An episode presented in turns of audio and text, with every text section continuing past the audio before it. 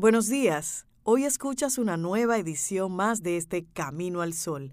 Para nosotros siempre un honor acompañarte y poder compartir informaciones útiles desde distintas áreas y temas. ¿Quieres conectar con nosotros? Escríbenos un correo a hola. Esto es Camino al Sol. Iniciamos. Estás escuchando Camino al Sol.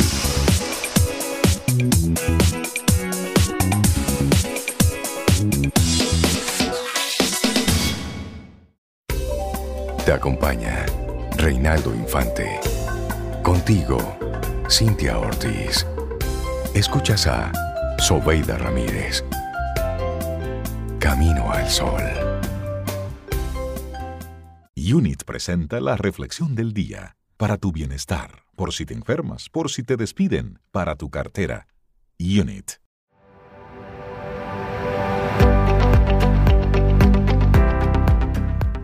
Contrario a Oscar Wilde y la frase anterior, Thomas Alva Edison dice lo siguiente, una experiencia nunca es un fracaso, pues siempre viene a demostrarnos algo.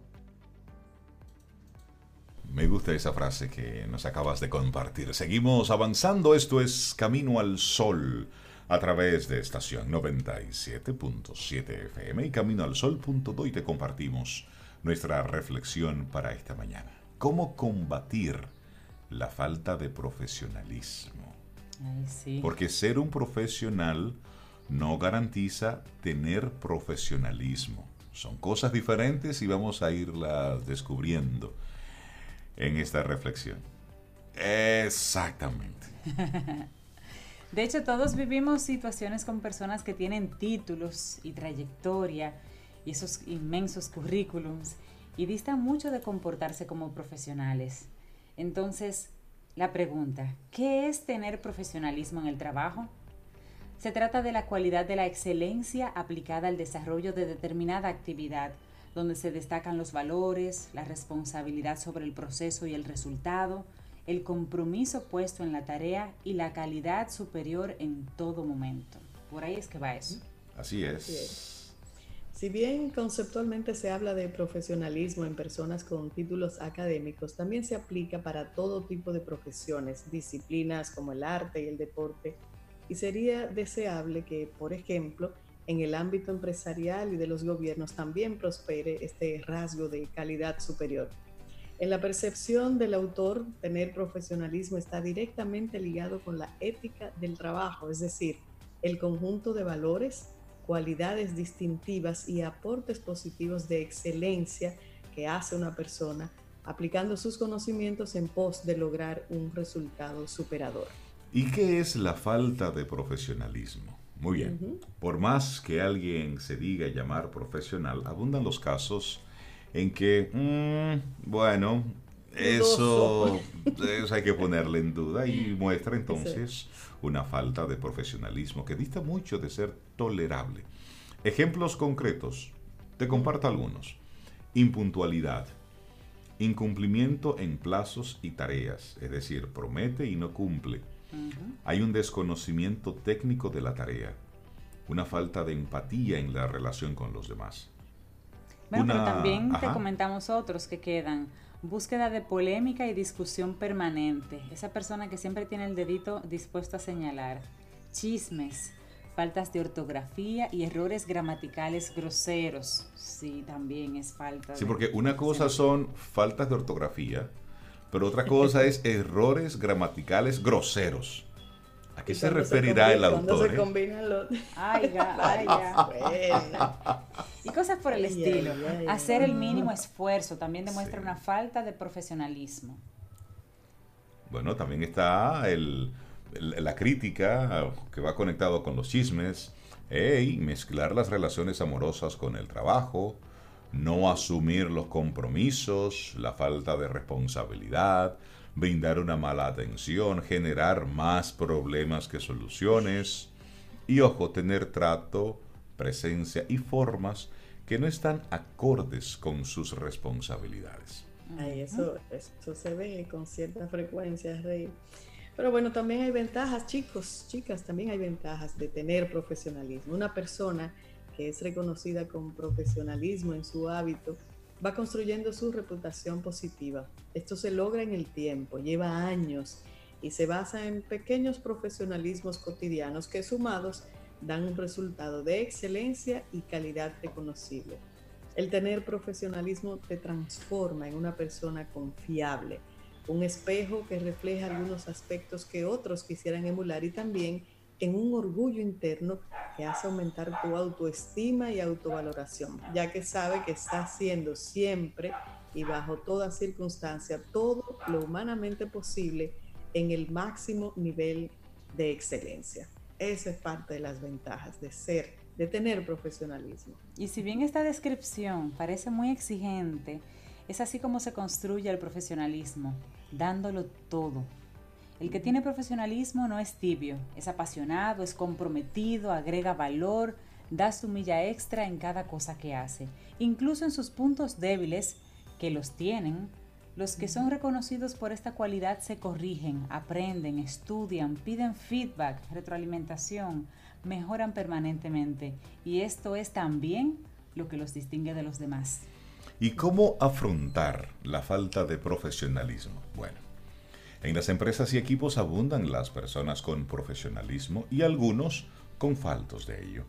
Sin embargo, es tan evidente esta cualidad en unos y en otros que a veces el profesional sin compromiso que trabaja a reglamento puede llegar a viciar y opacar la labor de los que sí se destacan.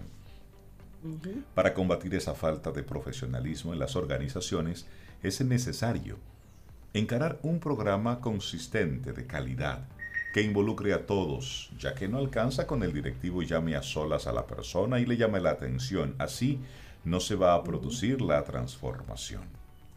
Así es. Y bueno es saberlo. Y bueno, y bueno, es saberlo, ¿eh? Habrá personas que jamás, jamás van a comportarse con profesionalismo. Por más por licenciaturas que tenga, maestrías. Sí, sí, bueno, y eso en parte porque les da lo mismo. Ay Dios. Y eso se llama ¿cómo? Mediocridad.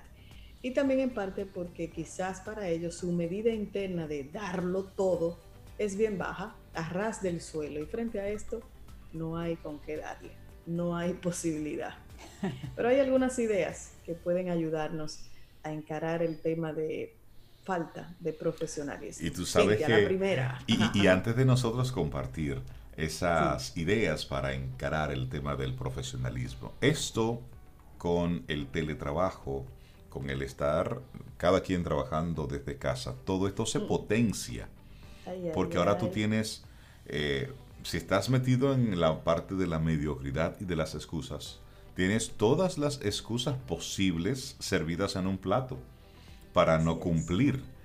Y por otro lado, si eres un profesional que eres muy ocupado, pues es posible que también tengas tú mismo que eh, ponerte una serie de límites, entonces para no sobrepasarte con algunas de las, de las funciones y poner en riesgo el balance de vida-trabajo. Así que Vamos a compartir de inmediato las ideas para encarar este tema. Algunas sugerencias para encarar esa falta de profesionalismo en el trabajo, si crees que la tienes, o para evitarla. Fomentar la meritocracia sería la primera de ellas, y se trata de diseñar la estrategia de gestión humana y del talento en las organizaciones, sin importar el tamaño, donde el que más se esfuerza en términos de calidad, cumplimiento y profesionalismo acceda a mejores oportunidades. Es una política que necesita ser sostenida en los años para ver los resultados. Un aspecto fundamental es a la hora del reclutamiento de colaboradores. La vara necesita elevarse por sobre la básico, la línea básica, para detectar a los mejores y sumarlos. Es importante que todos sepan cómo se crece dentro de la empresa y que esto forme parte de un programa sistemático y reglamentado. Y siempre recuerdo el caso de una persona que en una ocasión nos comentaba Rey a mí, cuando necesito reclutar a alguien, yo no pienso en cuánto le puedo pagar a esa persona, sino qué necesita tener esa persona que yo necesito en mi empresa y luego veo cuánto vale. Porque al final es un gasto, entonces necesito tener una persona por la que estoy haciendo esa inversión que me reditúe en resultados. Por supuesto. Claro, así es. Así es. Bueno, ¿y una, una segunda, Rey? Sí, por favor. Las oportunidades de capacitación, compártenlas ah, Sí, eso es. Bueno, si bien un profesional viene con una serie de conocimientos o experiencia en su materia, para combatir la falta de profesionalismo es necesario seguir capacitando permanentemente, no solo en temas duros y técnicos, sino en habilidades blandas. Y de eso hablamos constantemente acá en Camino al Sol. Este proceso de sensibilización traerá como resultado que se pueda visualizar más claramente si la persona tiene aptitudes para empezar a tener profesionalismo o, pasados varios meses, se evaluará que no lo logrará por distintos motivos. El enfoque que se sugiere es que siempre se apueste por la oportunidad y posibilidad de autodesarrollo hacia un mayor profesionalismo y no anteponer el prejuicio que se ha formado la empresa respecto al colaborador en cuestión. Así mismo, interesante. Y hay otra que también es muy buena. Poner plazos límites para los poco profesionales. Cuando las situaciones de falta de profesionalismo se repiten y se han convertido en un problema para la empresa, es necesario mantener evaluaciones frecuentes respecto al desempeño, dar y recibir feedback de calidad y establecer indicadores de menor a mayor para invitar y desafiar a la persona a moverse hacia algo que lo, que lo rete. Es importante aquí advertir el proceso. ¿Cuánto durará esta evaluación a la que está siendo sometido? y las consecuencias que podría tener si no se arriba a buen puerto, por ejemplo, un despido, un traslado a tareas menores, irlo relegando poco a poco de funciones realmente importantes. Así que esa es una muy buena. Establecer plazos, límites. Sí, más que un castigo, eso es una ayuda, porque eso es una alerta para que esta persona despierte y se mueva. Bueno, otra sugerencia, establecer un código de ética en la práctica profesional de la empresa. También se sugiere ahí que cada empresa establezca claramente un código de ética profesional. Puede ser pequeñito si la empresa es pequeña, pero tener un código que contemple los aspectos básicos del nivel que se exige para el desenvolvimiento de las tareas. Aquí lo relevante es saber que como se va a exigir a los empleados, los directivos, socios, accionistas y demás integrantes, integrantes también necesitan adherirse a esto, firmándolo y que quede constancia y archivo de su legitimación. Un código de ética. Un código.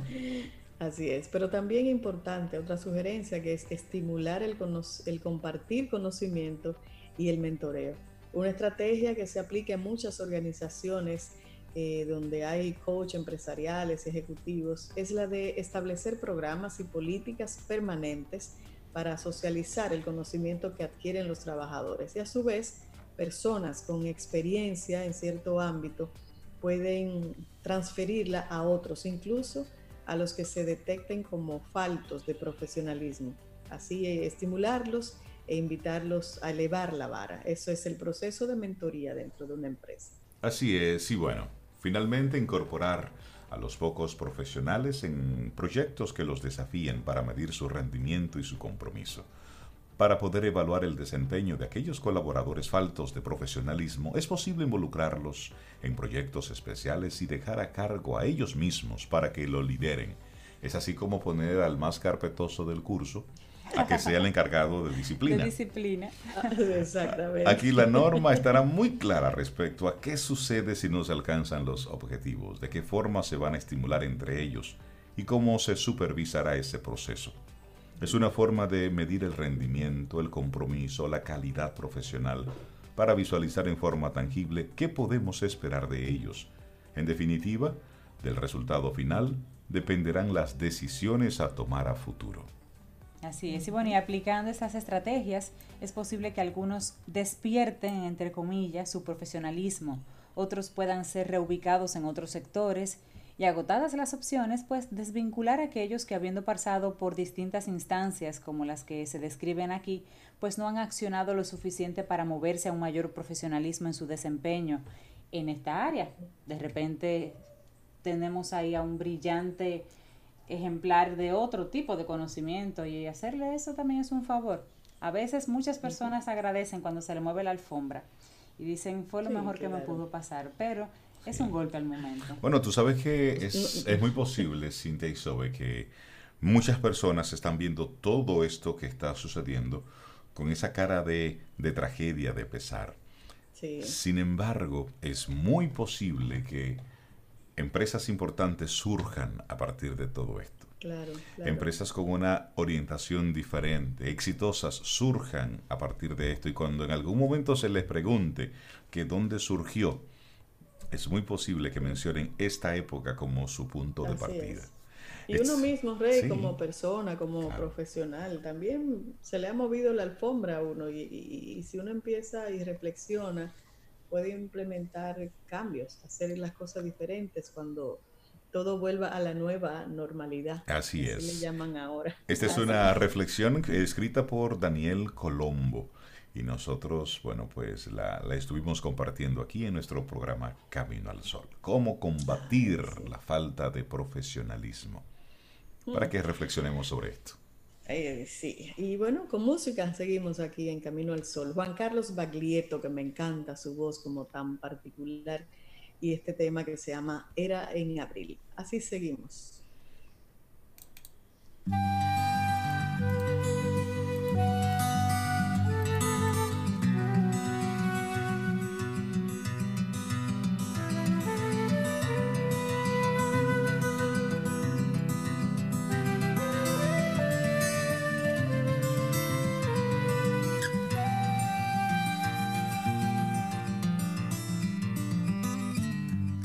Sabes, hermano, lo triste que estoy. Se me ha hecho vuelo de trinos y sangre la voz. Se me ha hecho pedazos mi sueño mejor. Se ha muerto mi niño, mi niño,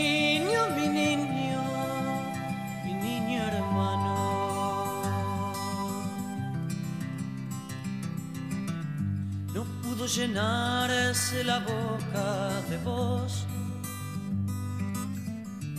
Apenas vacío el vientre de mi dulce amor, enorme y azul, la vida se le dio. No pudo tomarla, no pudo tomarla de tan pequeño.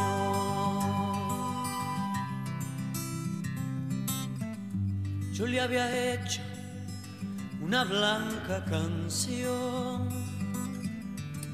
del amor entre una nube y un pez volador.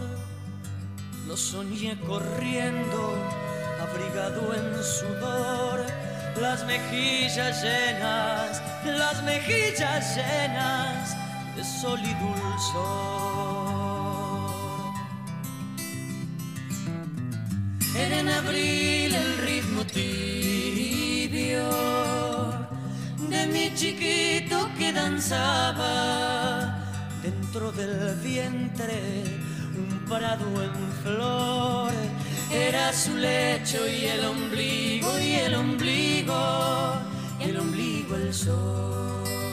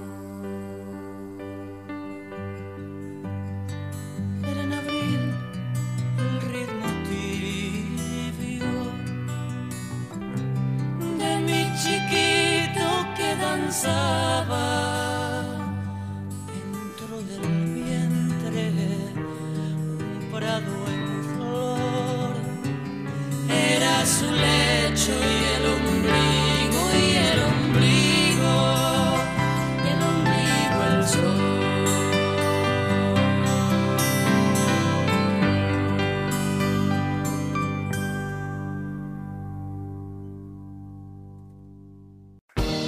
Vida.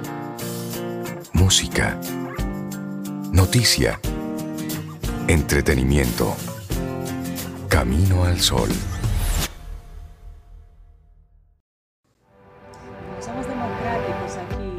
Frases que son puntos de vista un poquito distintos, como esta de Oscar Wilde. La experiencia no tiene valor ético alguno, es simplemente el nombre que damos a nuestros errores. Oscar Wilde. Oscar Wilde. Mm. Me gusta esa frase. Así arrancamos este, este nuevo bloque y nosotros contentísimos de estar conectados con ustedes aquí en Camino al Sol a través de la 97.7 FM y también a través de nuestra página web, caminoalsol.do. Una persona que siempre está conectada con lo que está sucediendo y está reportando desde el frente. Isaías Medina, buen día, ¿cómo te estás? Buenos días, gente linda. Martes por la mañana, en días de cuarentena. Bueno, eh, bien que ustedes sospechan que yo voy a decir, ¿eh? Sí, no, reportando, ultra de- archi. No. re- reportando desde el frente de su Sí. Repórtame, entérame de algo. casa. Cuéntale. Estás siempre como con un libro en la mano, comparte cuál es el que nos vas a sugerir hoy. Ahí está tu libro, sí, Eh, yo sé. Sí, sí, sí. Nosotros estamos dándole mucho seguimiento a todo lo que son procesos de ventas nuevos, diferentes, innovadores, porque este mundo cambia y ahora más que nunca está cambiando a una velocidad insospechada. Entonces me topé hace unos años ya y estoy volviendo a releer a Daniel H. Pink. Daniel H. Pink es un investigador norteamericano que tiene una serie de libros, todos relacionados con el ser humano, con a raíz de investigación, y tiene uno muy bueno que viene a cuento para nosotros y se llama Vender es humano, la sorprendente verdad sobre cómo convencer a los demás. Sí.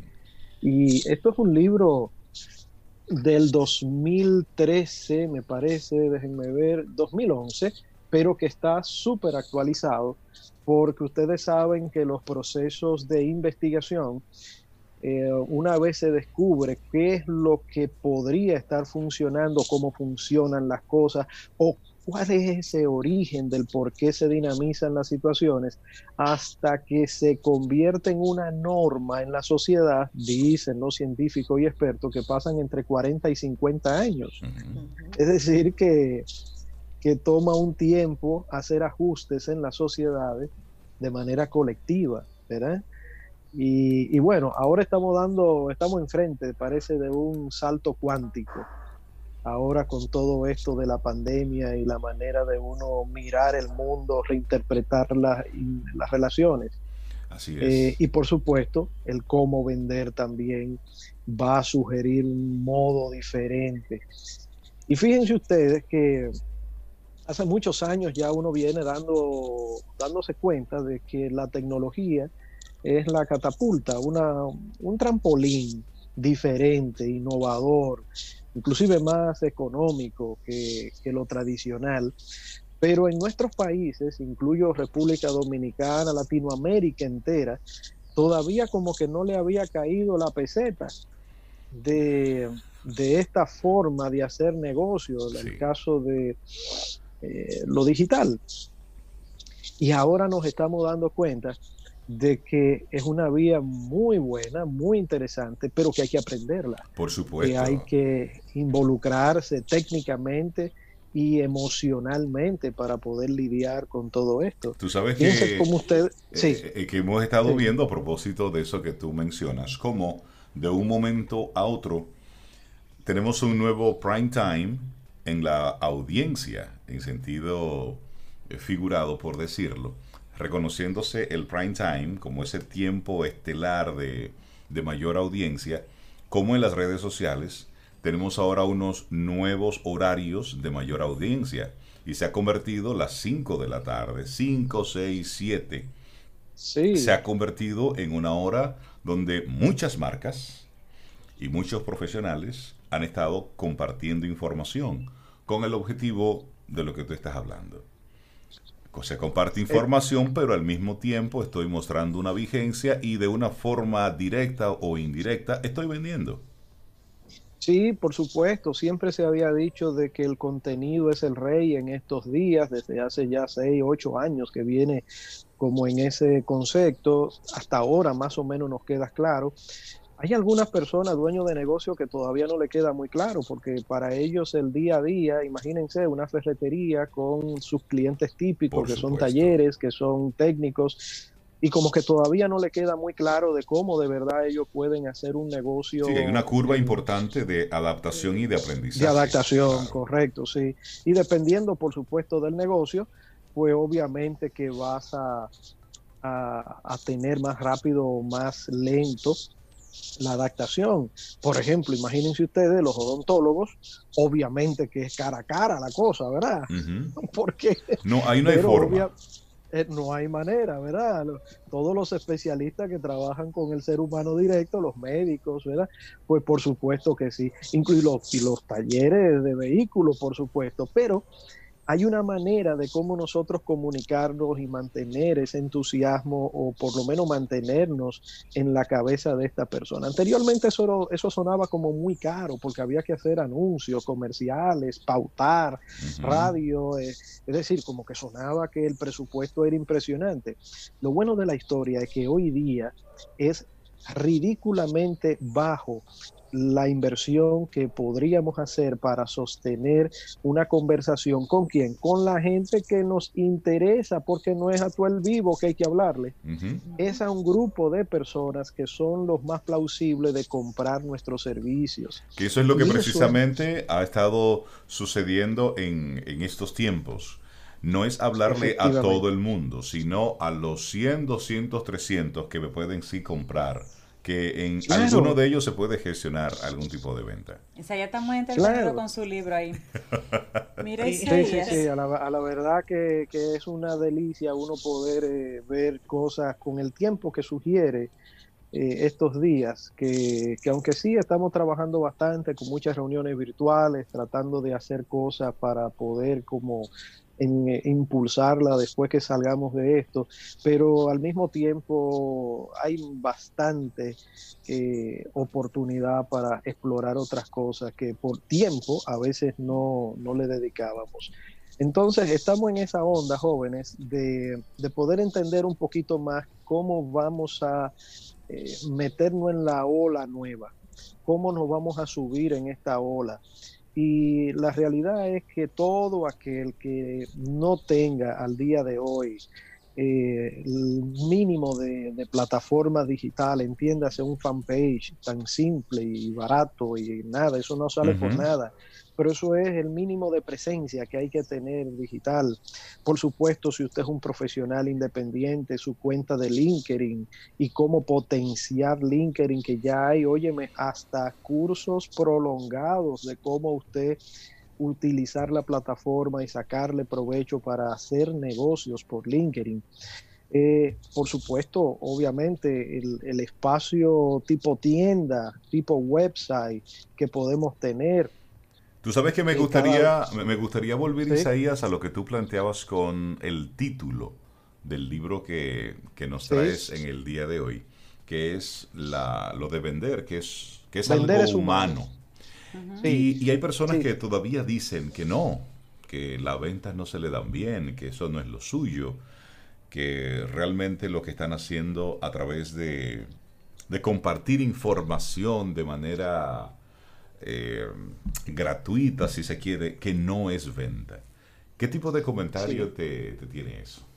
Bueno, la realidad es que en República Dominicana 6.7 personas de cada 10 está vinculada a las ventas. 6.7.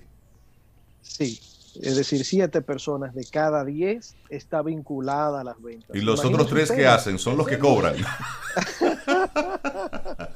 Los otros un número tres trabajan importante. en zona franca, son empleados de línea, trabajan en zona franca, no están vinculados directamente a las ventas, aparentemente, porque en verdad todo el mundo está vinculado a las ventas, pero digamos de manera así directa que hace un proceso de comercialización, de promover algo, ¿ves? Entonces estamos hablando de 7 de cada 10 dominicanos está vinculado a las ventas. Por Es supuesto, muchos de ellos no, no se consideran vendedores, muchos de ellos, pero la realidad es que el vender es humano porque estamos siempre intercambiando experiencias y situaciones. Pero si nos vamos al- a la esencia misma de lo que es comercializar, eh, promocionar, publicar, eh, dar a conocer, comentar, nosotros necesitamos en estos días, en estos días, eh, rediseñar todo nuestro paquete de oferta.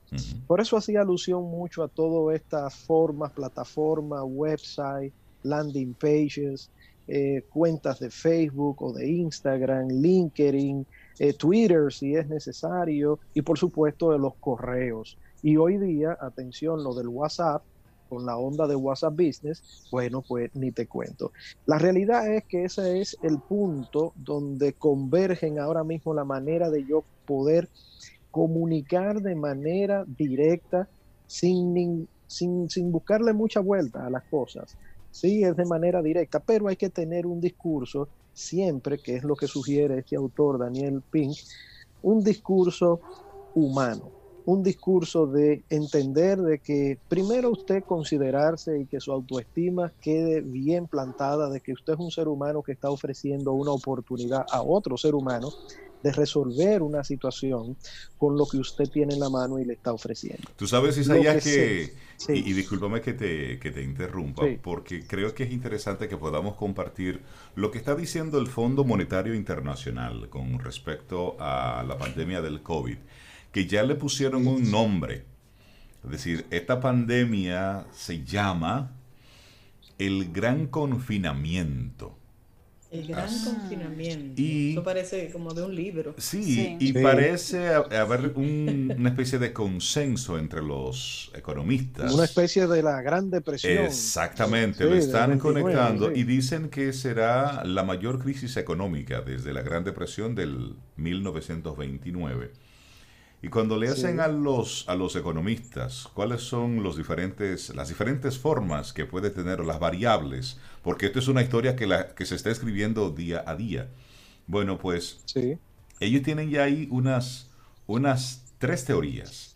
Y entre los distintos conceptos de lo que es la misma recesión, por ejemplo en Estados Unidos, lo que es la Oficina Nacional de Investigaciones Económicas, habla de recesión cuando hay un descenso significativo en la actividad económica que dura más de unos cuantos meses, que se refleja en el PIB real, en los ingresos, en el empleo, en la producción industrial y en el comercio. Por eso es que todavía no se terminan de poner de acuerdo con relación a si llamar esto una, una Ah, depresión. Sí, Porque aquí hay un cambio en el esquema, pero se ha podido seguir funcionando un poquito. exactamente. sí. Y eso es Sí, lo que... sí. Entonces, ellos hablan ahí de unos, de unos cuantos escenarios que es, es interesante luego uno poder conversar al respecto, pero lo menciono porque el, el empresario, el microempresario, el profesional independiente, debe estar pendiente de qué es lo que está sucediendo en términos económicos. Creo que todavía estamos un poco entretenidos con el tema de,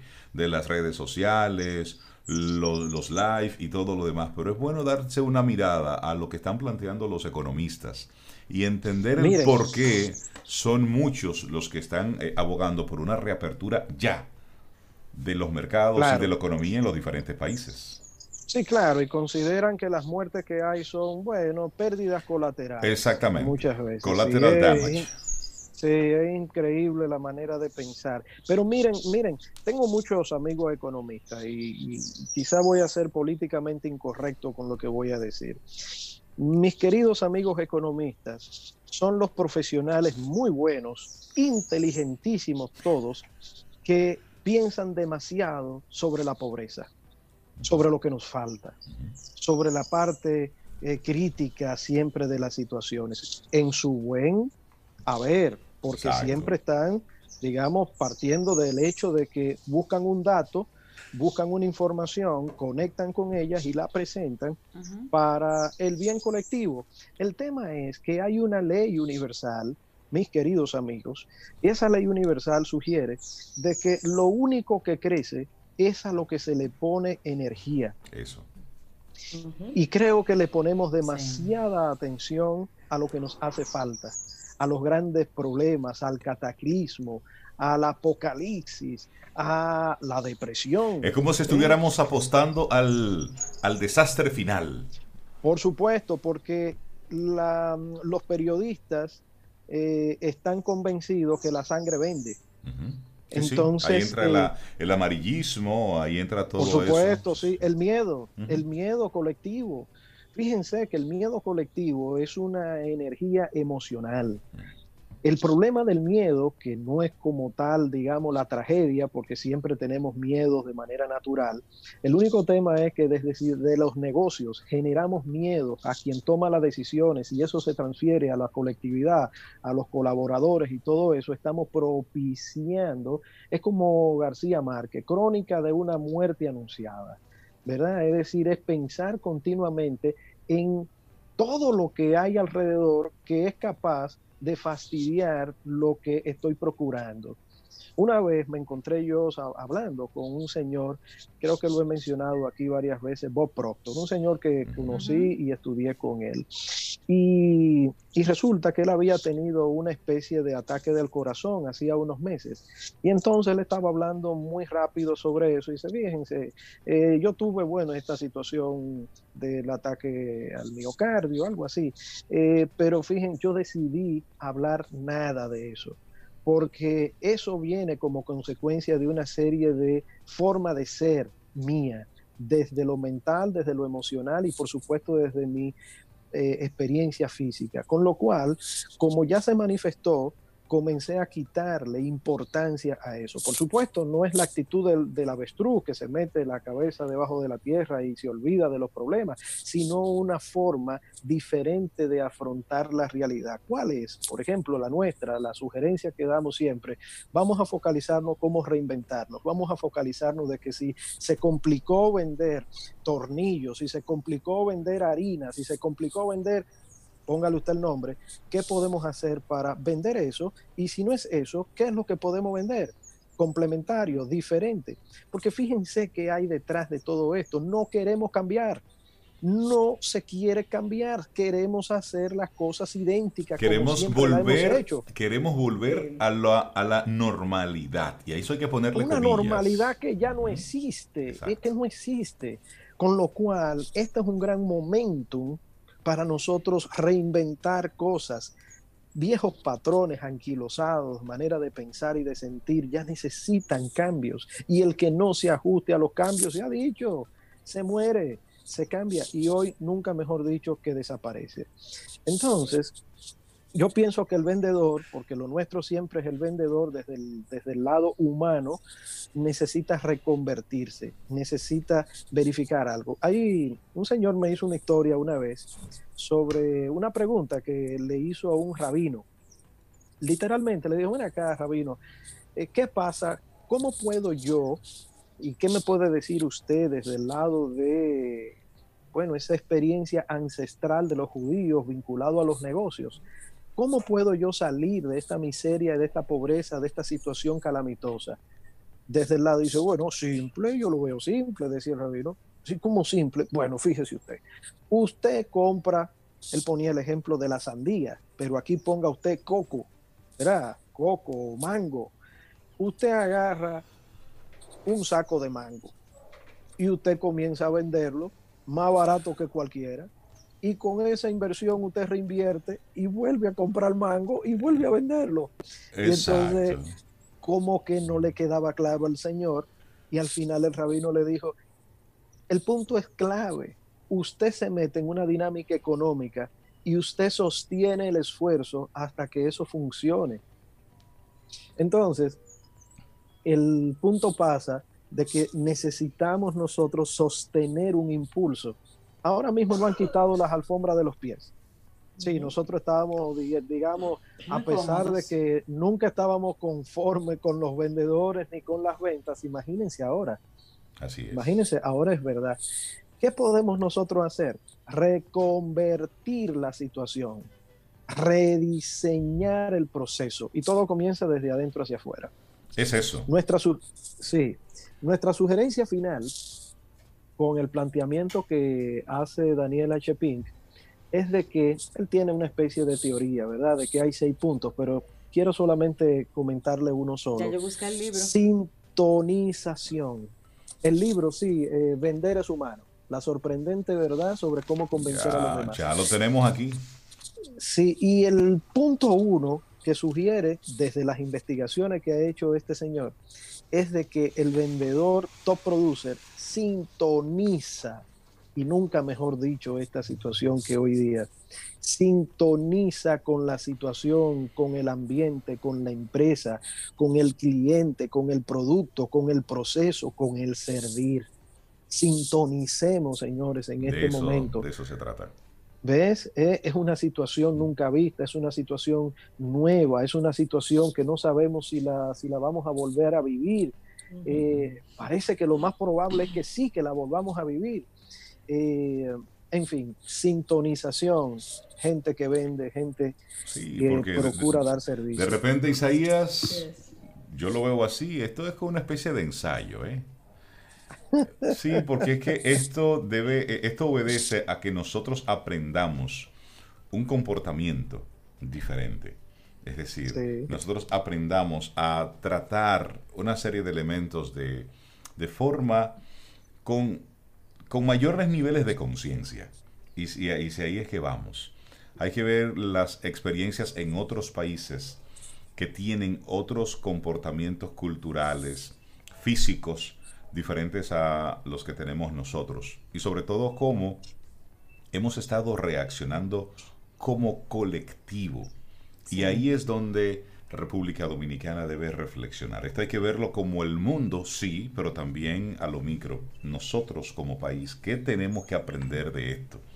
Y yo he visto de parte del dominicano, sí, mucha solidaridad, mucho trabajo, pero también he visto mucha indisciplina, también he visto muchos actos de inconsciencia, también he visto mucho, muchas... Eh, no eh, respetar esos tiempos de, toque de queda, y también en Puerto Plata. Y mucha sensación de, de, ningunear las cosas. Es decir, no pensar en que somos el demás de los demás. Es decir, hay que poner la solidaridad, el trabajo y el esfuerzo. Sí, todo eso está muy bien. Eso forma parte. Pero también está lo otro. Es decir, también está lo otro que es lo que entonces pone en riesgo el buen trabajo que se ha estado haciendo entonces por otro lado. Sobre esto creo Isaías, Cintia Sobe, que tenemos mucho para reflexionar. Cuando todo esto, cuando concluya este ciclo, cuando concluya eso que estamos viendo. Porque hay muchas cosas que están sucediendo y está en nosotros el que aprendamos o no de esta experiencia. Sin duda. Isaías Medina, un gran abrazo. Muchísimas gracias. Gracias, jóvenes. Gracias a ustedes de verdad por la oportunidad y gracias por sostener ese ímpetu, esfuerzo en estos días de la pandemia. Cuídate mucho. Un abrazo. Te acompaña Reinaldo Infante. Contigo, Cintia Ortiz.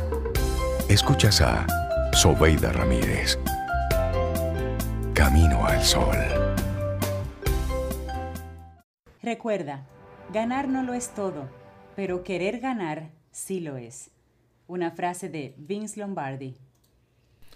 Seguimos nosotros Camino al Sol. Muchísimas gracias por estar ahí. Cintia, Sobeida, todos nuestros amigos Camino al Sol oyentes. Bueno, pues tenemos invitados muy especiales en esta mañana para hablar de uno de los instrumentos, de las herramientas que ha sido protagonista, si se quiere, desde el punto de vista positivo para enfrentar la, pandemia de COVID-19 en esta etapa y es, es la tecnología. Y para hablar sobre la tecnología, su impacto y sobre todo herramientas que tenemos disponibles en nuestro país, vamos a darle la bienvenida a Rafael de Olio, dominicano, está aquí con nosotros y a nuestro nuevo amigo y hermano desde Chile, el ingeniero Alejandro Juárez. Vienen ambos de Nicora. Buenos días, bienvenidos a Camino al Sol. ¿Cómo están?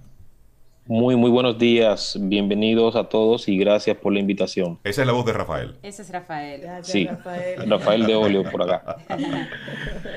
Buenos días, Reinaldo. Mucho gusto a ti, a tus auditores y desde aquí, desde Santiago de Chile. Un poquito frío, pero ya con ustedes. y esa es la voz de, de Un placer, Alejandro. Alejandro. Bueno, y el Qué tema que nos ocupa, tú decías, Rey, la tecnología ha sido el protagonista del COVID-19. El que manejaba la tecnología, pues, está mejorando. El que no la manejaba ha tenido que, como dice Sobe, entrar al charco, al lago, de repente, a la tecnología, al mundo Entrar digital. no, lo, em- no Lo empujaron. empujaron. los empujaron. Así es. Así es, Rafael, y, y abundando precisamente a eso, ¿qué, qué ofrece Nicora? Y nos gustaría conocer un poquitito primero qué es la empresa, qué, cuáles son los, los elementos que maneja Nicora en República Dominicana. De acuerdo, muchas gracias. Eh, Nicora es una empresa dominicana creada aproximadamente hace unos cinco años, especializada en áreas de seguridad digital y soluciones que aporten eh, a nuestra sociedad, que nos beneficien. Eh, como sabemos, eh, los, la- las áreas financieras, los bancos, son hoy día el mejor ejemplo de los avances de transformación digital y siempre están a la vanguardia en esos aspectos. En ese sentido, nosotros hemos logrado un, un acuerdo con los mejores eh, de la industria en este caso y hemos eh, traído a nuestro país eh, soluciones de seguridad digital eh, para múltiples ambientes, no solamente el área financiera, los bancos, sino también ya otras áreas como son área empresarial, áreas para lo que tiene que ver también con el mismo Estado, el gobierno, cómo poder avanzar en sus tecnologías, en hacer más cercana eh, sus instituciones al usuario, al ciudadano. Entonces, en este aspecto, basado en la condición actual que tenemos de esta pandemia eh, no, no esperada, no programada, hemos buscado cómo aportar en este momento. Y aquí es en donde vamos a hablar, y es nuestro experto Alejandro Juárez nos va a presentar eh, cómo ya se han hecho aportes en, en Chile y en, otras, eh, en otros países de Latinoamérica con lo que viene siendo este, el uso de tecnología de eh, biometría digital, biometría que permita implementarla para poder tener un control sobre los posibles afectados o sobre las personas que pueden estar en cuarentena, bajo un esquema de, en vez de usar eh, un, como se usó en, en, en, Corea, que se pusieron unas pulseras digitales, eh, nosotros podamos usar mejor algo que casi todos tenemos, que es un celular, uh -huh. que ese celular se convierta en ese tipo de pulsera para poder tener un control. Bueno, pues. Eh, eso será explicado por Alejandro, que le doy ahora mismo la palabra para que él nos exponga brevemente de qué se trata. Sí, porque yo, yo soy de los que piensa mucho en las teorías de la conspiración, Alejandro. Así es que vamos a ver cómo tú me logras convencer del uso de todo eso. Dime. Bueno, mira, Reinaldo, como muy bien decía eh, Rafael, estas tecnologías eh, de reconocimiento facial ya están siendo bastante utilizadas y a lo mejor ustedes ya las están comenzando a ver en aeropuertos, en, uh -huh. en, en, en, en ciudades. China es el mejor ejemplo de eso. Eh, eh, y en el área financiera es donde ha tomado mucha fuerza porque en el área financiera eh, se, desarrolla, se han desarrollado muchas estas tecnologías porque ahí es donde están los hackers tratando de sacar tu dinero de tu cuenta. Entonces sí. existe, existe el, el, el, ciberdelincuente hace mucho tiempo que trata de robar tus claves, que trata de robar tu, tus coordenadas para poder sacar el, el dinero. Entonces, bueno, la, la, biometría ha ido ayudando mucho, mucho en poder proteger a la industria eh, financiera también de, de, todo ese fraude. Entonces, tomando el, el, tema de cómo, cómo esto nos puede ayudar, eh, ustedes lo dijeron al principio, eh, Corea ha sido uno de los buenos ejemplos del manejo uh -huh. de, de, este problema del COVID-19. Así es. Y, y ellos, como muy bien decía Rafael, una de sus soluciones fue usar esta pulsera, pero ¿para quiénes? Porque sabemos que son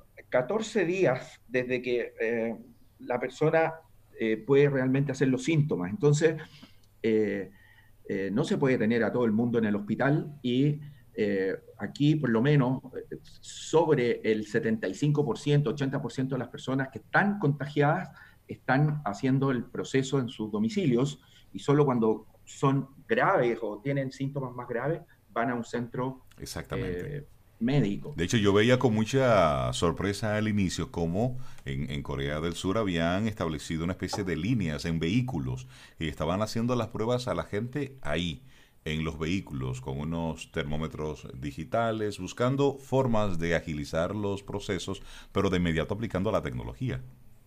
Claro, y ustedes saben que también los principales o mucho, mucha gente del área de la salud está contagiada también hoy día, médicos y, eh, asistentes.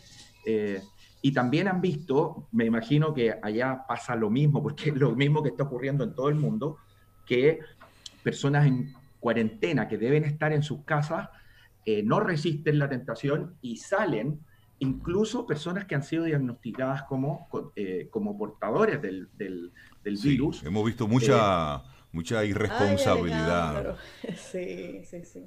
Fíjate que aquí hace muy poco salió una noticia cuando todavía estaban, estaban abiertos los malls de una persona que fue contagiada a un mall y era nada más y nada menos que una doctora. Entonces, imagínate, imagínate qué puede quedar para el resto. Entonces, eh, entonces, tomando, como dice Rafael, tomando el ejemplo de, toda esta situación, de lo que está pasando, de que necesitamos que las personas eh, estén en sus casas cuando tienen que hacer esta cuarentena.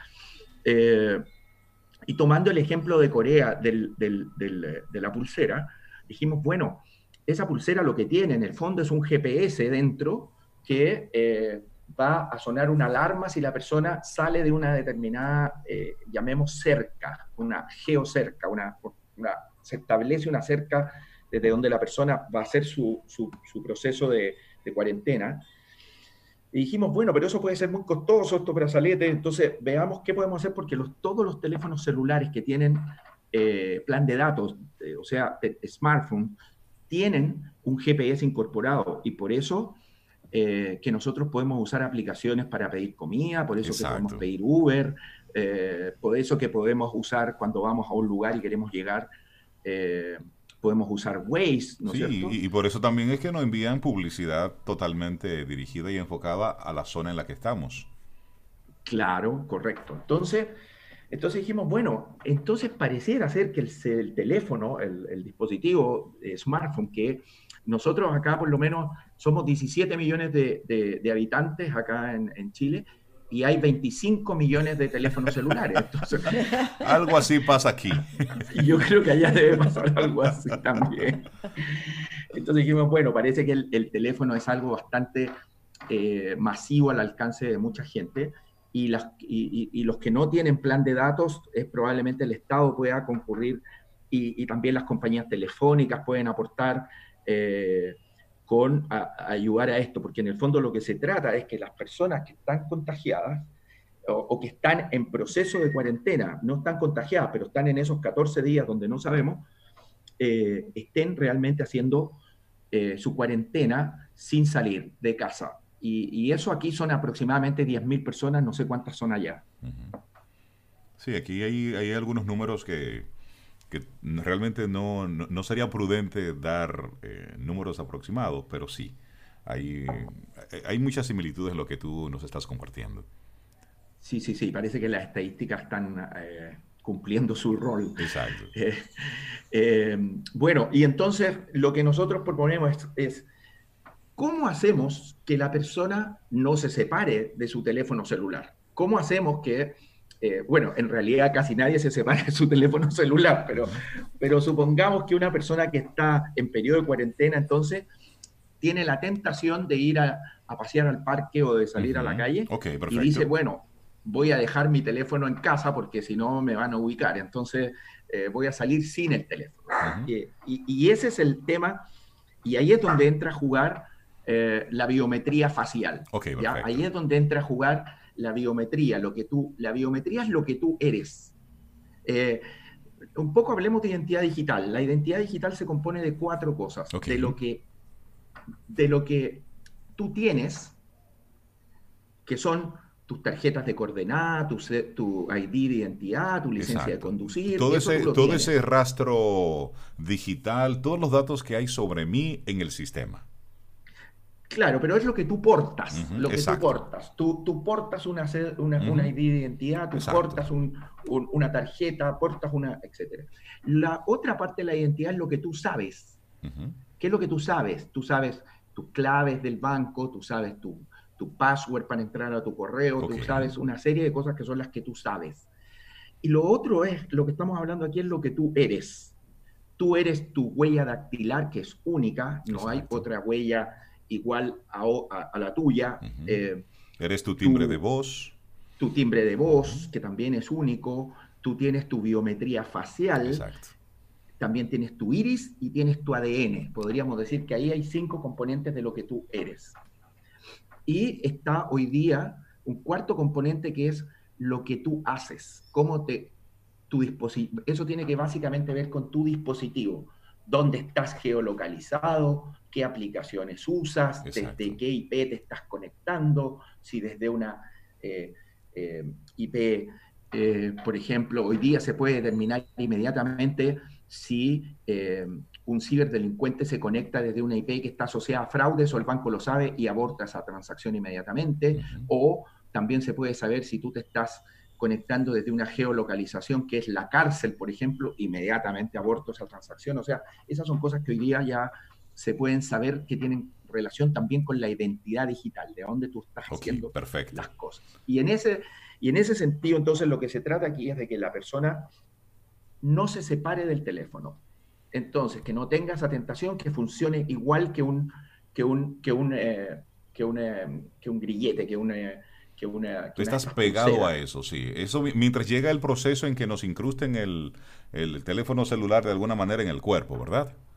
Porque hacia allá es que vamos. Sí, sí, sí. Sí, tú, Rey, alguna gente ya lo tiene incrustado, lo que pasa es que no se dan cuenta. bueno, y hay gente, y hay gente que se ha puesto un chip subcutáneo. subcutáneo, así mismo es. Para no olvidar las cosas y, todo.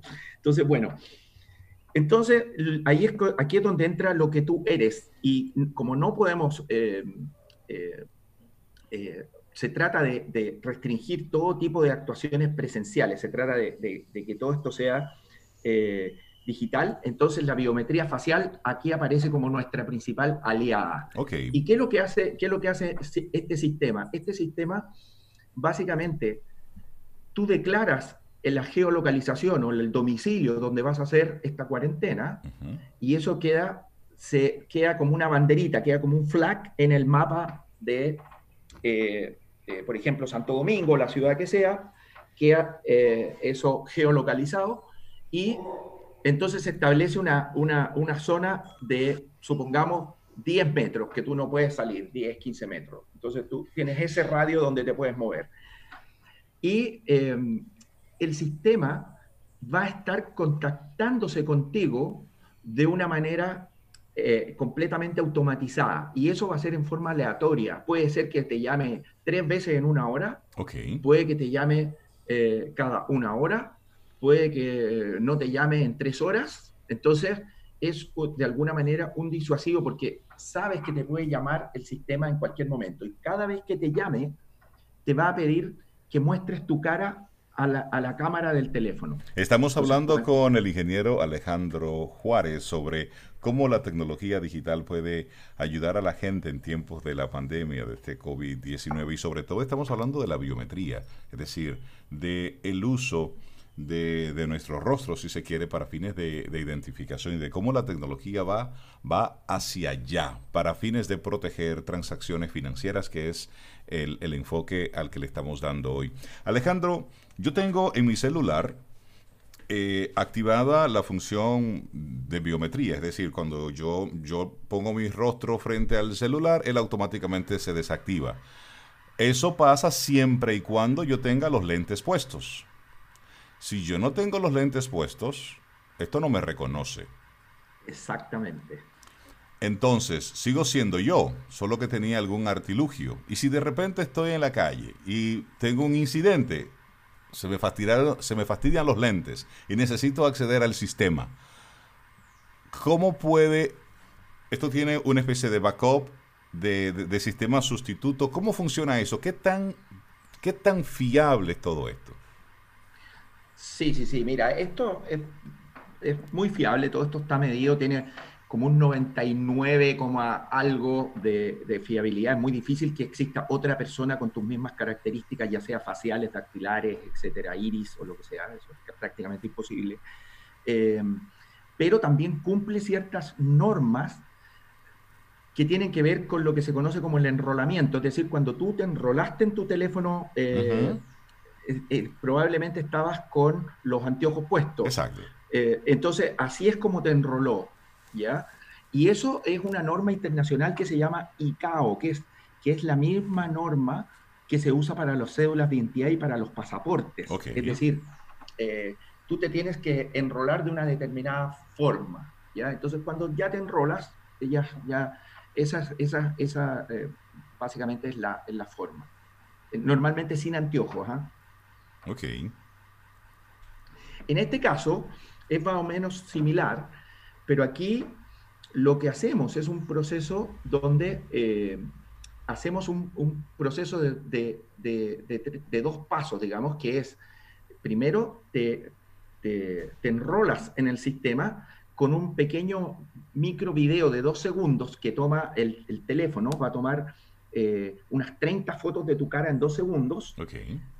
Y en esos dos segundos va a hacer un mapa tridimensional de tu cara. Una, va a usar una biometría facial 3D que se llama. Y va a ser un, como un face map, un, mapa de tu, de tu cara. De tu cara. Y luego te va a pedir la foto de tu cédula de identidad o de tu pasaporte y va a comparar entonces esas dos caras y va a decir, ah, sí, es, es, la, misma persona. es la misma persona. Es el mismo, claro, claro. El teléfono, como es personal, como es tuyo solamente, esa biometría que está con el teléfono que te permite desbloquearlo, eso está encriptado en el teléfono, eso no puede ser compartido, no puede, eh, es propietario en este caso. En, este, en esta otra manera es muy similar, pero lo que hacemos es entonces hacer el micro video en dos segundos, hacemos el face map y luego eh, comparamos contra tu DNI, contra tu cédula de identidad o tu pasaporte o tu licencia de conducir, lo que vayamos a usar como fuente segura de comparación. Es decir, la fotografía que a nadie le gusta, esa es la que utilizan para, para, hacer, esa, para hacer ese contraste, ¿verdad? La que a nadie le gusta, claro, claro, claro, claro. Sí. Es, así es. Y entonces, de esa manera, eh, la persona va a estar eh, obligada, entre comillas, a aportar su teléfono. Entonces, si tiene la tentación de salir y lo hace con su teléfono en la mano, su geolocalización va a eh, acusar, entre comillas, cuál, qué, tanto se salió de, la, de, la, de, la, dirección que había establecido para hacer la cuarentena.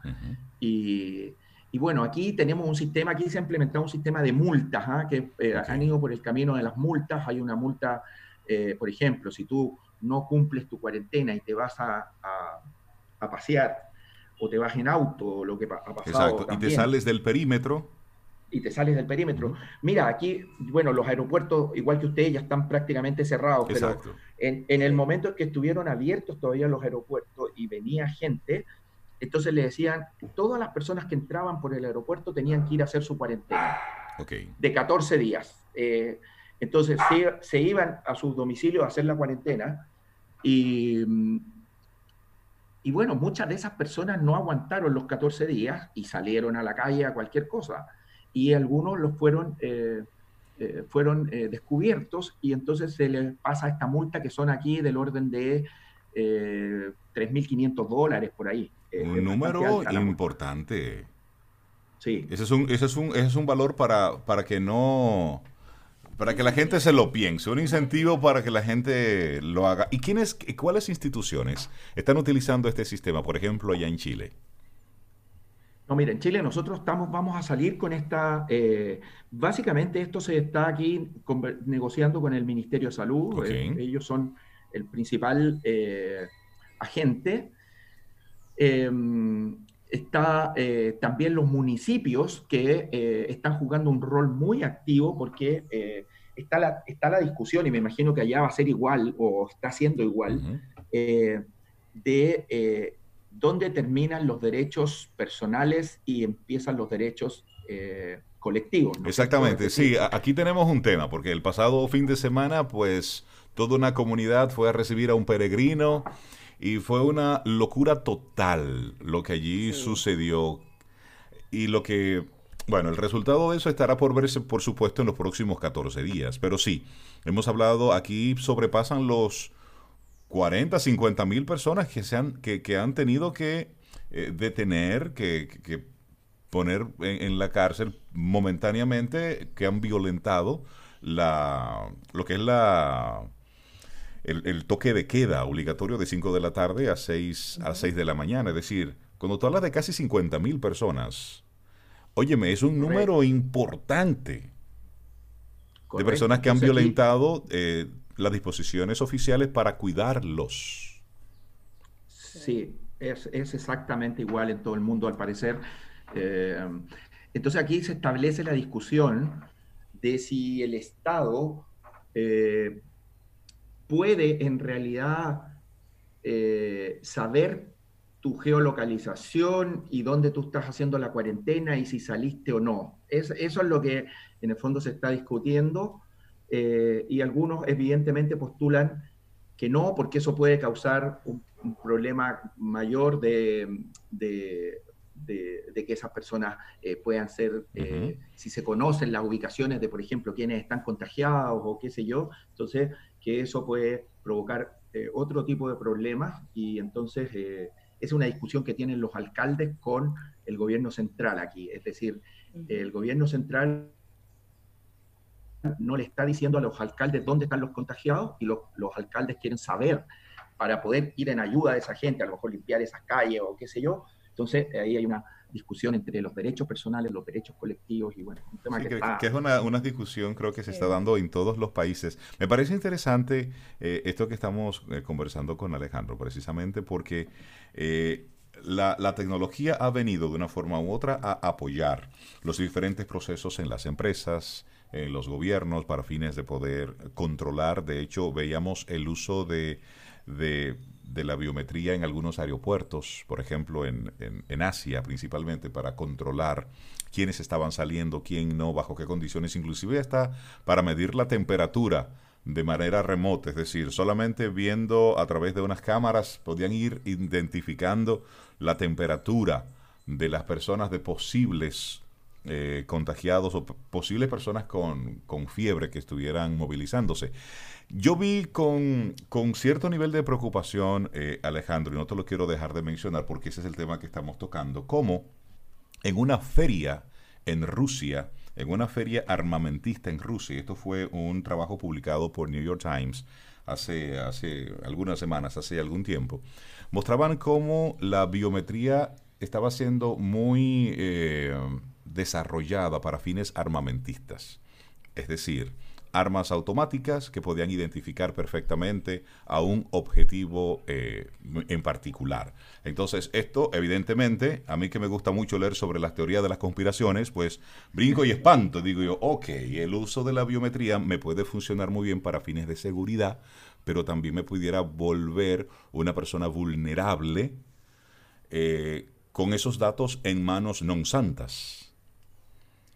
Sí, tú sabes que, como todo en la vida, yo pienso que eh, la tecnología puede ser bien usada o mal usada y casi todo lo que hacemos en la, vida puede, ser, puede tener esas dos caras. Entonces, eh, lo que sí es claro en este caso es que los beneficios de que una persona se quede en su casa y no contagie a otro es muy alto. Es decir, es, muy, es, es, es un efecto eh, demasiado bueno el que las personas realmente cumpla y como eh, eh, cumplir aparentemente la cuarentena va en contra de la naturaleza humana, entonces por eso tenemos que poner las multas, por eso tenemos que entregarle a la policía la lista de, la, de las personas que están eh, con cuarentena en esas maquinitas que entonces el policía cuando te detiene pero el, policía, no podemos poner un policía acá al lado de cada persona. Entonces, claro, es decir, y mira que se ha intentado.